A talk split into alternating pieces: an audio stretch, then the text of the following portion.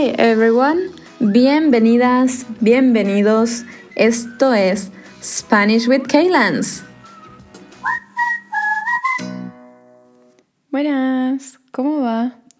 Hoy les quiero compartir mi mantra del 2020, que fue Do more, talk less. So, that was my mantra of 2020.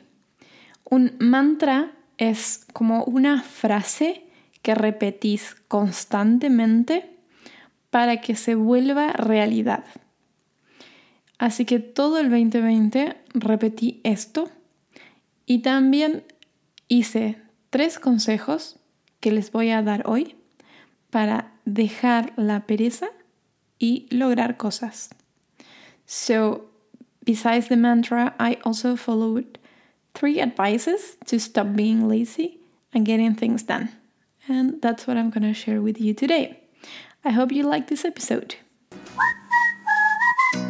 Entonces, el primer consejo para lograr hacer cosas es hacerlas visibles o obvias. So make the things obvious and visible. Por ejemplo, si has estado diciendo que querés comer más frutas, pero seguís olvidándote de comerlas una vez que las compras, colócalas justo en el medio de la mesa del comedor para que puedas verlas y recuerdes que las querés comer. So make it visible and obvious, so it's in front of you, so you don't forget them.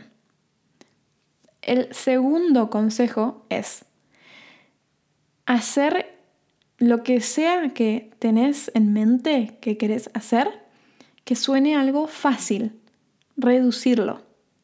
So whatever you want to do, make it sound easy to be done or scale it down.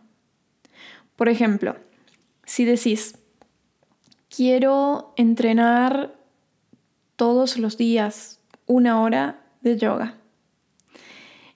And that sounds like a lot to train every day for an hour. Entonces, en vez de que suene algo tan difícil, puedes decir algo más fácil, como por ejemplo, sacar mi manta de yoga todos los días. So you can say, take my yoga mat out. Y una vez que la sacas, una vez que la tenés afuera, es más fácil hacer la práctica, porque ya estás ahí. Esto realmente lo puse en práctica y me funcionó tan bien que creo que va de la mano con lo de hacer las cosas obvias o visibles.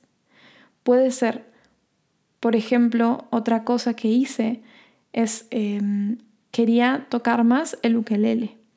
Entonces, dejé el ukelele ukulele is ukulele, like, like a small guitar, and I wanted to play more of it. Entonces, lo que hice fue dejar el ukelele en, eh, en un lugar visible o donde lo veo todos los días. Entonces, todos los días agarro y toco al menos 10, 15 minutos para, em, para poder practicar. Y eso me ayuda un montón. Y el tercer consejo es unirse a una comunidad. To join a community. To be part of a group that does the same that you want to do. Por ejemplo, ¿quieres cambiar tu forma de comer? ¿O querés aprender un idioma? Entonces, lo mejor es conocer gente que hace lo mismo para que te sea más fácil a vos lograr este objetivo. Si de repente querés comer vegano, pero no conoces a nadie que sea vegano, va a ser un poco difícil. Pero hay muchos grupos en, o grupos en Facebook o cuentas de Instagram en donde puedes aprender esta nueva forma de comer, uniéndote a esta comunidad virtual o de manera presencial. También puede ser que hay, por ejemplo, cursos de cocina vegana o de alimentación de este tipo. Doy este ejemplo, pero puede ser de cualquier cosa. Lo que sí creo es que cuando te unís a una comunidad, cuando haces algo en grupo, es un poco más fácil que intentar lograr objetivos de manera solitaria o individual. Entonces, esos son los tres consejos.